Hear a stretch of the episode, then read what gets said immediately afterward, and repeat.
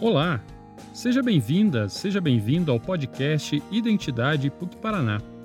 Eu me chamo Rodrigo de Andrade e te convido a uma reflexão sobre a economia de Francisco. Em maio de 2019, o Papa Francisco convocou jovens do mundo inteiro para pensar em uma nova economia. Para isso, os convidou a um grande encontro mundial na cidade de Assis, que estava previsto para março de 2020.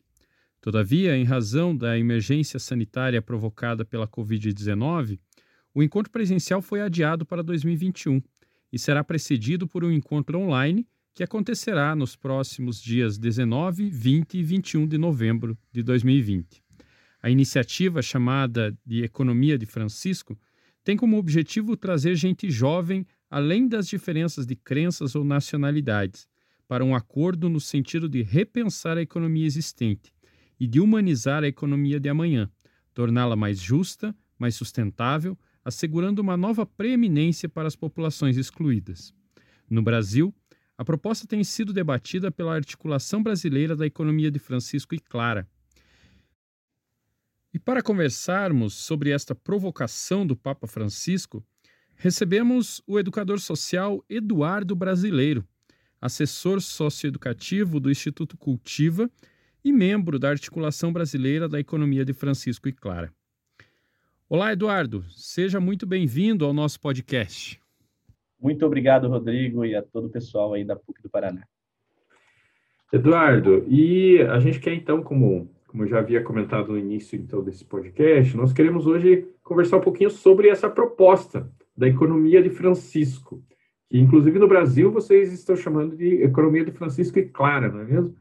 É e, e, a gente queria saber é, o, o, que é essa proposta da economia de Francisco e Clara, Eduardo. Uhum. Muito bem. É, no ano passado, Rodrigo, em 2019, no dia 1 de maio, Dia do Trabalhador, da Trabalhadora, né?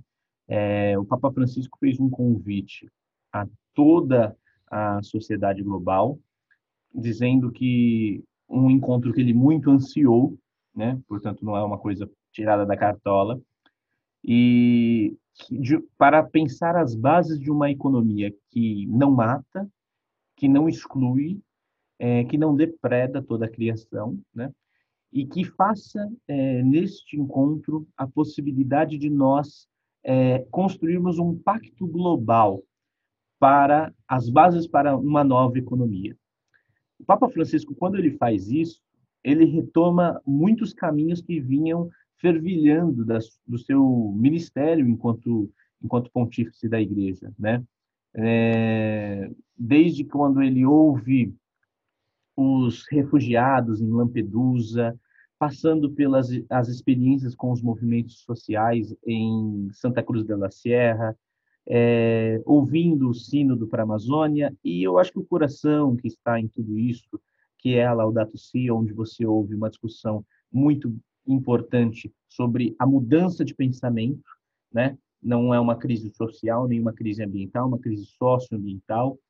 Nessa concepção de entender uma crise só, buscar um, um, um paradigma, né? Uma, uma refundação dessa sociedade a partir dessa cultura ecológica, que também o Papa Francisco no Evangelho, na Laudato Si fala que se trata é, de um não de uma de uma medida paliativa alternativa mas se trata de um movimento para construir um pensamento, uma, uma construção política, um estilo de vida que mude a nossa forma de lidar com o planeta e de lidar com nós mesmos.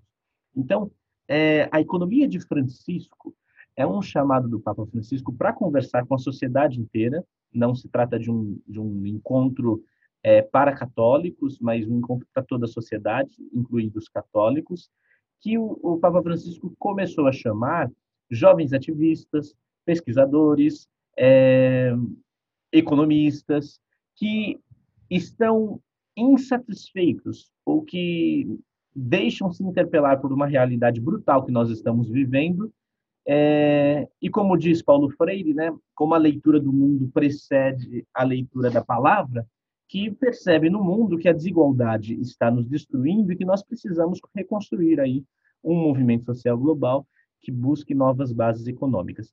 Então, o chamado da economia de Francisco vai buscar realmar. Realmar o quê? Né? Realmar é, é, realmar a economia e a política, porque na verdade essas duas dimensões de pensamento elas foram separadas com o passar dos anos. Por um interesse, na verdade elas ainda funcionam, elas têm uma ligação, né? É, mas a economia virou relações de mercado e a política para no lugar de garantir o, o, bem comum, está garantindo, na verdade, é uma necropolítica, né? aquilo que aquele filósofo camaronês fala, né? aquele Mbembe, que é escolher quem vive e quem deixa morrer. Então, a economia de Francisco é um novo pacto social entre os cidadãos, os terrícolas, né? as pessoas que vivem nessa terra. E o Papa Francisco aponta para essa, essa figura chamada São Francisco, justamente, e ainda a gente celebra nesse período agora a memória, a vida de São Francisco, porque ele é um homem que, junto com os seus amigos, os seus companheiros, com a fraternidade toda, ele vai para uma cidade, larga um esquema de social, social que vivia, um pacto social que se vivia ali, de uma economia civil, de lucro, de muitos pobres e de um desprezo total pela natureza. Ele vai para uma cidade assim e começa a viver na, na, na, no, naquilo que o Papa Francisco chama, né, na busca pela fraternidade universal, né, que é o encontro com a Terra, a dimensão da espiritualidade atravessando tudo aquilo e é, uma para nós hoje no século 21 olhar aquilo uma ideia da economia do suficiente, né? Não dá para a gente lidar com a Terra como se ela fosse infinita. Nosso planeta é finito e nós não temos que ter uma concepção de é, economia infinita, né? Ou seja, de consumo, crescimento, de progresso infinito. Então, Francisco é, é, um alerta, é um programa de olhar que nós precisamos, o Francisco, o Santo, né? Que nós precisamos olhar aquilo ali como é, um objetivo de buscar as bases. Ali já temos as bases, né? E aí no Brasil, é, as mulheres, as jovens, que são inclusive maioria dos jovens selecionados aqui brasileiros, as jovens fizeram um apontamento: opa, nós temos aí é, uma economia, essa economia que está aí, é uma economia forjada por homens, numa sociedade patriarcal. Clara, é, muito sabidamente, também enfrenta o patriarcalismo da sua época e constrói um regime de fraternidade também a partir da sororidade feminina, do entender é, a lógica de, de relação com a Terra, a partir disso que hoje a gente chama de feminismo. Então, Clara vem colocar isso, né? Não será com os homens e com esse patriarcado branco que se constrói uma nova economia, porque nós não estamos falando então com esse chamado do Papa de um novo capitalismo, estamos falando de um outro sistema no lugar desse sistema que aí está, né? E, e Eduardo, você comentou é, de jovens selecionados. Jovens selecionados para quê?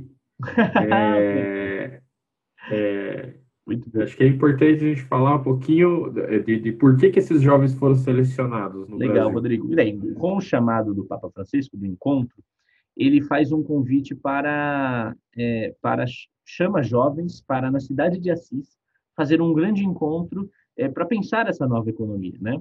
Inicialmente tinha sido pensado para março, foi adiado para novembro agora deste ano e com o, esse esse colapso que o mundo nunca imaginaria é, que foi a pandemia do, do Covid-19, ele foi adiado presencialmente para o ano que vem. Mas agora, em novembro, nós vamos ter é, um encontro virtual, como tem se seguido desde o adiamento de março. Como é que foi pensado um pouco dessa metodologia, né? para é, o Papa Francisco foi interpelado por algumas grandes figuras que pensam em economia, né? Como o Amartya Sen, que é um prêmio Nobel da Paz, o Mohamed Yunus, que é criador dos bancos comune, do povo é, em Bangladesh, na Índia, o Joseph, Joseph Stiglitz, que é um grande economista, a Vandana Shiva. Esses pensadores, essas pensadoras, é, fizeram uma interpelação com o Papa Francisco de que é, é necessário pensar as bases dessa economia. Então, se dividiu em vários tópicos, em vários eixos de pensamento, né? Que em Assis terá o, o, a fórmula de vilas, né? Como é um encontro presencial, então nós teremos a, temos a Basílica de São Francisco de Assis, mas em volta na cidade de Assis vão construir pequenas vilas onde serão debatidos temas específicos dessa economia capitalista ou da superação dela. Né? Então, debater a questão do CO2 e desigualdades, como está interligado às mudanças climáticas e também à desigualdade e empobrecimento das pessoas. É, agricultura e justiça, pensando na dimensão da reforma agrária, da soberania alimentar, da produção de alimentos. É, lucro e uh, negócios e paz, que está ligado a, a, grandes corporações dos territórios, quais são os impactos dessas celebrações, é, desses, desses conflitos e como a solução desses conflitos territoriais no mundo. É, vida e estilo de vida, que pensa a questão é, do ser do ser na sua na sua forma de como é começar a revolução por si mesmo, né? no seu próprio estilo de vida, para que isso se repercuta na sua comunidade, na sua sociedade. Então, são 12 vilas temáticas que pegam essas dimensões é, da vida e vão ser debatidas pelos jovens. E no final deste encontro, o Papa Francisco, junto com o Amartya Sen, é, farão, e o Joseph Stiglitz farão umas falas finais, que são um discurso para construção desse pacto social, né? Ah, tá certo, Eduardo. E, e, e, pensando exatamente nesse encontro de, de Assis, então, é, seja o próprio virtual que vai acontecer agora ou, ou do ano que vem, né? Uhum. É, o, inclusive, assim, resgatando até um pouco a partir da tua fala, das experiências que você até comentou do Papa Francisco no, no encontro com os movimentos sociais e tudo mais, ele por várias vezes ele comentou que não há escassez de recursos nem de dinheiro no mundo, mas sim falta de justiça e de partilha. Nesse sentido, Eduardo, como que o encontro em Assis, esse encontro proposto pelo, pelo Papa Francisco, pode sensibilizar de alguma forma os agentes da macroeconomia mundial para essa realidade? É, como, como, é que o Papa espera isso? Como é que os participantes desse encontro é, esperam fazer é, esse tipo de sensibilização. Ah, perfeito, Rodrigo. É, de fato, nós estamos vivendo uma marcha, né? É, uma marcha insensata, uma autodestruição. E quando nós pensamos na economia de Francisco, é pensar as origens dessa desse pensamento que governa, né, a sociedade. E nós estamos vivendo num período, nos últimos 40 anos, do que se chama de neoliberalismo, é, essa lógica colocada, não só é, do descontrole das grandes corporações, é, da economia, né, das, da, do livre mercado sem nenhuma regulação, aquela discussão antiga, né, liberdade econômica, privatização, público, não somente isso, mas também é, essa fórmula se aplicou agora é, na construção do ser humano, né? Aquilo que aqueles dois filósofos lá franceses, o Christian Laval e o Pierre Dardot, chama de a nova razão do mundo, né? É como a, o neoliberalismo, esse sistema econômico é uma racionalidade, né? E quando ele é uma racionalidade, ele toma corpo, ele toma pensamento. E essa forma de essa essa estrutura constrói o sujeito empresarial. Nós não somos mais plenamente humanos, nós somos empresariais né? Nós temos relações de lucro, de ganho, é, não, a, a, cada vez mais estamos distanciados das dimensões da solidariedade e da fraternidade. Com essa desumanização constante ou acelerada do ser humano, nós tivemos, ao mesmo tempo que um crescimento da desigualdade, da pobreza, da violência, nós temos no par e passo com isso os, os, uma desumanização nossa que ocorre com o fim da nossa dimensão solidária, o fim da nossa gratuidade, a redução dos espaços comunitários cada vez mais isolados. Então, essa, essa receita neoliberal, ela não só atinge a estrutura de política que nos faz, mas também o pensamento político. Então, é um grande problema que, é, que se concentra nisso que a gente chama da lógica do dinheiro como fim, né? e não como relação para. O dinheiro se transformou uma lógica nesse sistema atual, nessa lógica, nessa metamorfose do capitalismo atual, ele se transformou nisso que a gente chama de, de centro das relações e não um meio para as relações. Então, veja, vamos pensar uma coisa, né? Quando a gente fala, né? É, não há, o Papa Francisco fala, não há escassez de recurso nem de dinheiro, mas falta de justiça de partilha. O Papa Francisco está falando de um sistema que se fundou no nosso, é, nesses últimos 40 anos, que é o, o neoliberalismo financiarizado. Nós temos uma economia que cada vez mais investe é, dinheiro em cima de dinheiro e não em dinheiro em cima de produção, dinheiro em cima de trabalho, dinheiro em cima de qualidade de vida, dinheiro em cima da redução das, das jornadas de trabalho. É, o que se tem, na verdade, é numa forma de uma, de uma enorme é, multidão de pessoas descartáveis. Veja, os dados do IBGE, né? Nós temos uma população economicamente ativa de 105 milhões de pessoas, mas nós só temos 44 milhões de brasileiros trabalhando. É menos do que a metade. Tem 60%, mais, menos que 60% de pessoas sem emprego. E essas pessoas não vão, não vão encontrar emprego, porque trata-se de um sistema que ele não que ele sobrevive hoje sem é, sem um emprego para multidões, porque ele construiu essa lógica de dinheiro em cima de dinheiro. Então, os grandes bilionários hoje, o seu interesse não é gerar produção, não é gerar trabalho.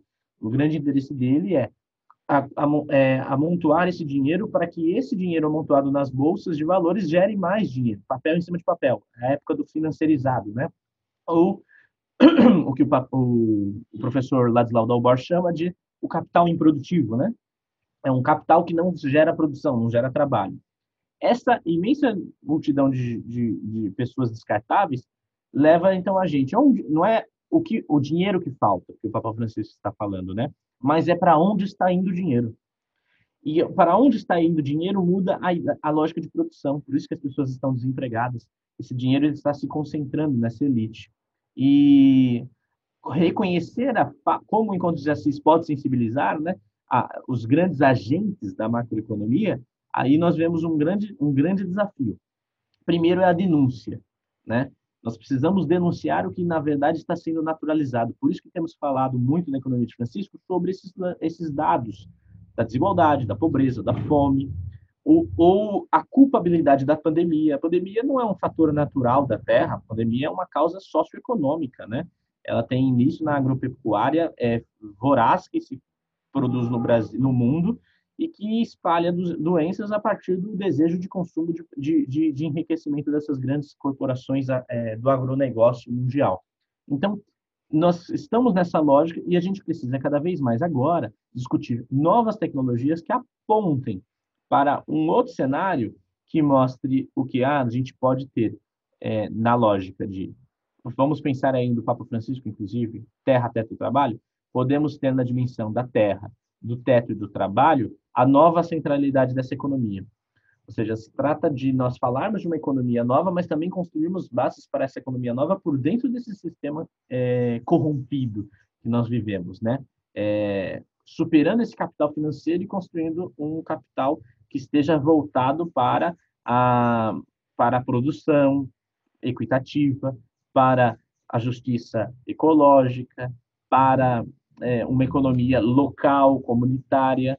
Né? Então, essa, essa lógica fala também de, para que a gente supere essas lógicas, a gente precisa colocar tecnologias novas. Né? Por exemplo, falando de uma coisa de, de produção que o capitalismo gosta muito, né?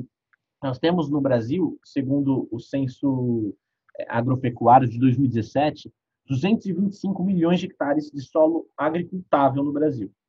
Nós só utilizamos 63 milhões desse solo. Então, sobrou 160 milhões de, de hectares de solo agricultável. Mas está parado. Parado. Por quê? Porque esse solo está na mão de gente que compra a terra e vive da renda dessa terra, então da especulação dessa terra para acumular riqueza a gente precisa cada vez mais, então, buscar uma justiça socioeconômica a partir da, da questão da distribuição de terras, distribuição de, de trabalho, distribuição de renda, que reformula esse capitalismo, dá dinâmica para eles, para a gente falar, ó, tem uma alternativa aí, né? Isso, Eduardo, enquanto você falava, eu me recordava, especialmente dessa realidade financeira mundial, né, que praticamente desde 2008, ali, com a, com a crise financeira nos Estados Unidos, o cenário econômico mundial tem estado numa permanente recessão, né? E aí, nesse ano, em especial, com a pandemia do, do Covid-19, essa situação se agravou ainda mais. E aí se faz necessário medidas urgentes para conter o avanço do desemprego, da miséria, da fome, né? Então acredito que também a proposta da economia de Francisco, apesar de ter sido pensada antes da pandemia, mas com essa, no, com essa nova realidade aí também se torna ainda mais urgente, não, Eduardo? É verdade, Rodrigo. Olha, é, em 2008, quando os, o, há essa grande crise financeira que você cita, né, e que ela depois se transforma em diversas pequenas crises que se espalham pelo mundo de ano em ano, ou seja, todo mundo aqui que está conectado sabe que a gente, desde 2008, nunca parou de falar de crise. Ah, é a crise, ah, é a crise, olha a crise e tal, né?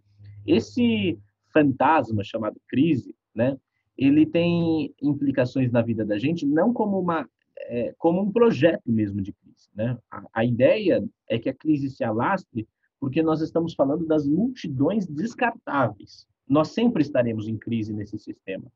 Ao contrário dos grandes bancos, por exemplo.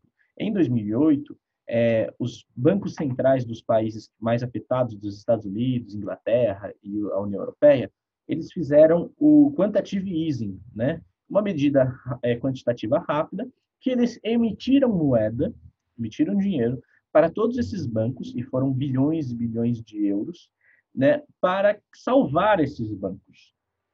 Então, os bancos eles fizeram uma, eles foram salvos pela impressão de dinheiro, como ir numa máquina de impressão de xerox e imprimir dinheiro e falar, olha, então esse dinheiro pode usar aí para você pagar suas dívidas.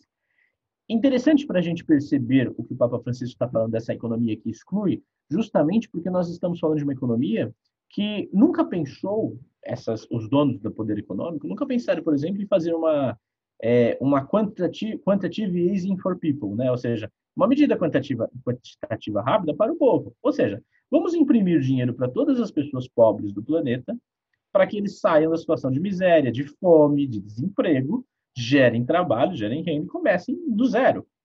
Mas não, né? Não, não, nunca se cogitou isso.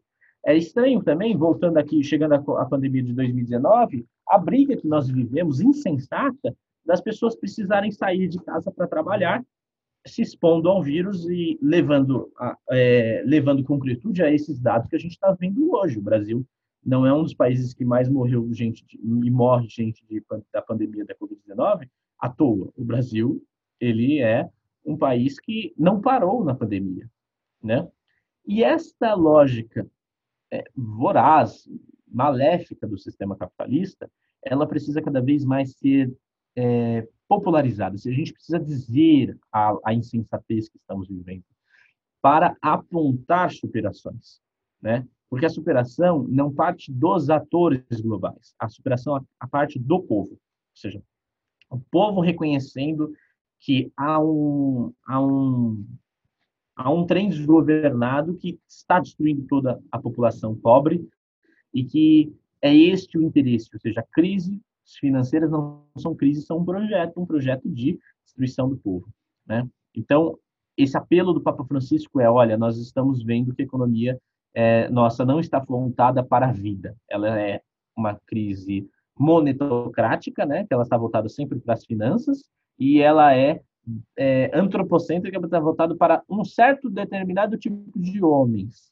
né? E famílias e grupos econômicos. Ela não está voltada para aquilo que a gente chama para, para bios, para a vida, né? Ela não está voltada para bio, ela não é uma economia biocêntrica, é voltada para a vida do planeta e para a sua harmonia com o sistema Terra. Então, em tempos de sensatez, gerar esperança. E aí a esperança é, nós temos um outro projeto de economia, sim. Ele vive, resiste, insiste nas periferias do mundo, né? Eduardo, você fala exatamente dessas é, dessas novas propostas, dessas novas propostas econômicas que já vivem, que já existem. Né? E aí isso me lembra um conhecido provérbio africano que diz que gente simples fazendo coisas pequenas em lugares pouco importantes alcança mudanças extraordinárias. Né? E exatamente sabendo da existência de muitas iniciativas boas que, que existem aí nas periferias dos grandes centros e que apontam para uma nova relação econômica é, enfim, do ser humano com a natureza, com, com, toda, com todo o cosmos, a gente pode dizer, É, inclusive, está aí o exemplo da economia solidária, né? um, acho que uma, uma, proposta bastante interessante. O que, que, você acha, Eduardo? Que, que, obstáculos impedem uma maior divulgação dessas iniciativas, que as pessoas conheçam mais essas iniciativas? E como, é, e como essas, essas iniciativas que estão acontecendo nas periferias do mundo aí, como que elas podem influenciar, de fato, a mudança do paradigma econômico? Oh, legal, Rodrigo. Há uma é, conhecida teologia latino-americana é, que trouxe um rosto à evangelização é, aqui na América Latina, que foi a, a, teologia da libertação que apontou a opção preferencial pelos pobres. É, essa, essa dimensão sempre tratou a opção preferencial pelos pobres, entendendo que nós precisamos estar com eles e com eles buscar aí é, o processo de sua emancipação ou as ferramentas para que o povo mesmo consiga sua emancipação é, do analfabetismo, é, do empobrecimento, da violência, da alienação política, né? E isso é uma das dimensões fundamentais daquilo que o Paulo Freire é, sempre trabalhou, né? Que é a educação para a autonomia. É, esse, essa herança latino-americana nossa, nós temos aí um processo histórico muito bonito de resistência, e muito doloroso, inclusive, de resistência.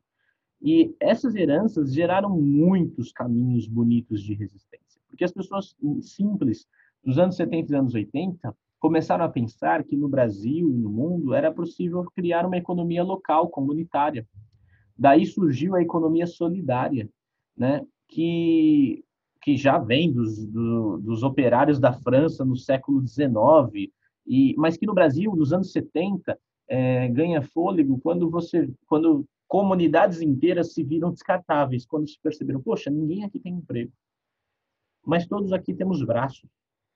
Ninguém tem aqui é, é, dinheiro, mas todos nós aqui temos terra, né? Ninguém aqui é reconhecido pela cidade, mas todos nós aqui temos capacidade de entender como gerar a nossa própria vida.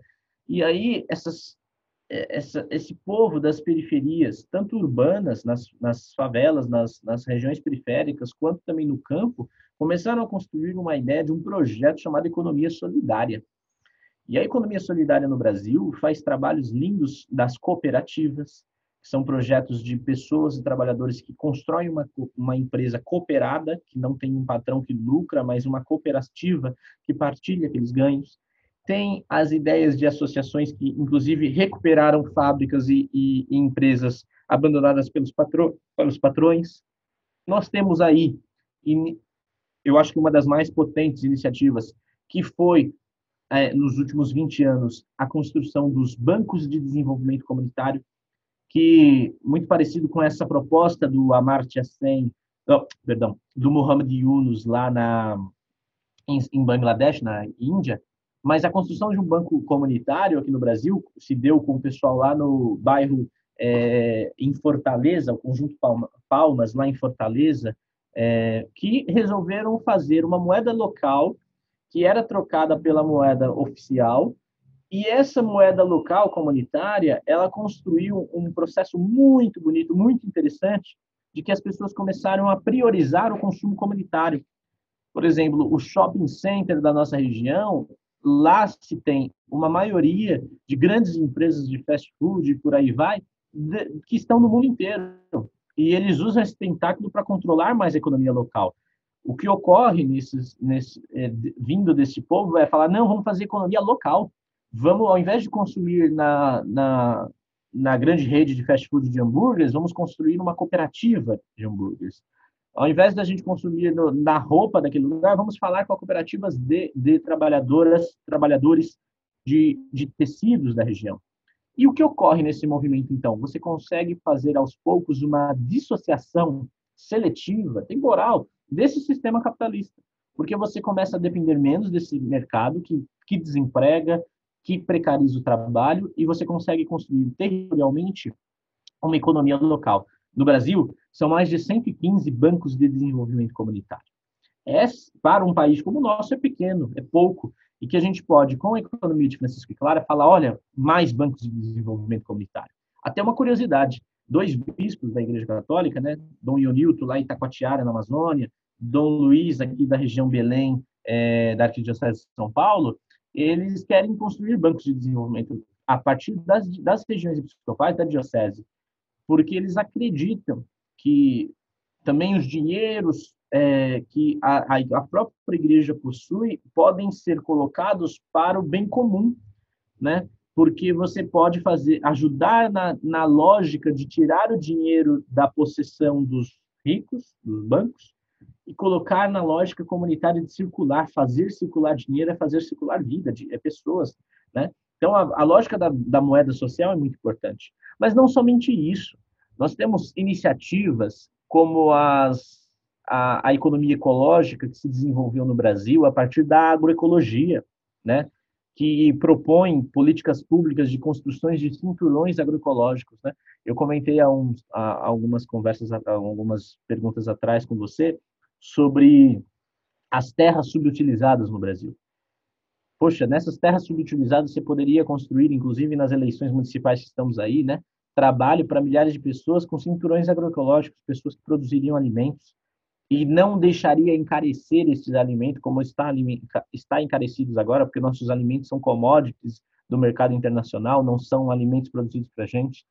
É, indo nessa lógica também, ouvir as narrativas, né? Eu acho que o Papa Francisco, é, nos últimos anos, o, o, pontificado dele foi uma grande escuta, é uma grande escuta, que gera grandes documentos, né? E a escuta do Papa Francisco na, em Santa Cruz de la Sierra, lá na Bolívia, me marcou muito, eu estive lá, foi porque ele passou um tempo ouvindo a camponesa, o sindicalista, a liderança do movimento comunitário do bairro, e nós precisamos ouvir esses lugares. A gente precisa ir como uma opção preferencial, ir aos territórios e conversar com o povo real é, e ver as possibilidades. A juventude é, periférica tem construído muitas alternativas de economia solidária, de cooperativas, de empreendedorismo social. É, nós estamos ouvindo por aí o, redes de, de redes feministas, ecofeministas, que fazem cooperativas, porque entende, o feminismo se entende como a relação humana como interdependência e como terra-dependência, diferente do, do machismo, do patriarcalismo, que quer jogar a gente na lógica patriarcal de, de competição, acumulação e consumo. Então, portanto, os, a escuta dos mais pobres é para que a gente, junto com é, as pessoas, a gente faça essa discussão, produza documentos, produza práticas que movem a vida deles, e isso não é coisa de projeto a curto prazo, eu acho que é por isso que ele chama a juventude, porque a juventude tem um papel de mostrar, ó, isso é a longo prazo, é um projeto de, de construção de uma nova sociedade que não é em 2021 que vai se ter, mas que constrói bases para organizar esses movimentos, né? Então, é, para fechar, eu acho que uma dimensão muito importante para nós, nós estamos falando aí de um canal, inclusive, que se dedica à evangelização, é aquilo para nós que a gente acredita no ser testemunha, que é, é apresentado na, na ótica evangélica, né? Ser testemunha é estar com as pessoas, produzir o pensamento crítico a partir da realidade deles, não ir lá para despejar o, o pensamento e com eles construir esse movimento social global. Então, os jovens têm uma capacidade, têm uma possibilidade, os jovens selecionados de estarem assis com o Papa, mas construir essas bases territorialmente. Não é uma discussão de cúpula, não é uma discussão de grandes movimentos, mas é, um, é uma ação territorial. Muito bem, Eduardo. Acho que uma grande contribuição sua hoje para a gente poder entender como, como se dá essa proposta da economia de Francisco e Clara é, para nós. E acredito que ainda há com certeza muitos outros elementos a partir dos quais a gente pode discutir essa nova proposta e, e pensar as bases dessa nova economia. Né? Mas para isso a gente também é, deixa o convite aí para os nossos ouvintes, né? para poderem se aprofundar, para poderem conhecer também a articulação brasileira da economia de Francisco e Clara, né, Eduardo? E também acessar talvez é, outros materiais que até mesmo aqui pela, pela Diretoria de Identidade da PUC Paraná, a gente tem disponibilizado. Eduardo, te agradeço muito por ter estado conosco, pela sua disponibilidade e por partilhar um pouquinho é, do seu conhecimento, mas, acima de tudo, também da sua prática, visto que você tem estado é, presente nessa articulação, não apenas como um teórico, mas como alguém que está ajudando a construir, de fato, é, tudo isso que você fala. Né? Bom, muito obrigado, Rodrigo. É, de fato, é um momento muito empolgante que a gente está vivendo no Brasil, porque estão se gerando cada vez mais, pipocando movimentos que questionam essa realidade posta, né? E a economia de Francisco e Clara é mais uma dessas grandes ondas que precisam, que a gente precisa surfar para que a gente chegue é, numa nova terra, né? E eu acho que é, esse, esse, a importância desse canal de, de divulgar essas informações é, devem ser construídas, devem ser reverberadas em práticas. Poxa, eu posso então, depois de ouvir esse podcast aqui, né, fazer um encontro com o meu grupo de base, onde eu estou, sobre economia de Francisco e Clara, você deve, né? As pessoas devem fazer encontros. Tem a carta do, nas redes sociais, nas, no, no, site do Vaticano, você tem a carta convite do Papa.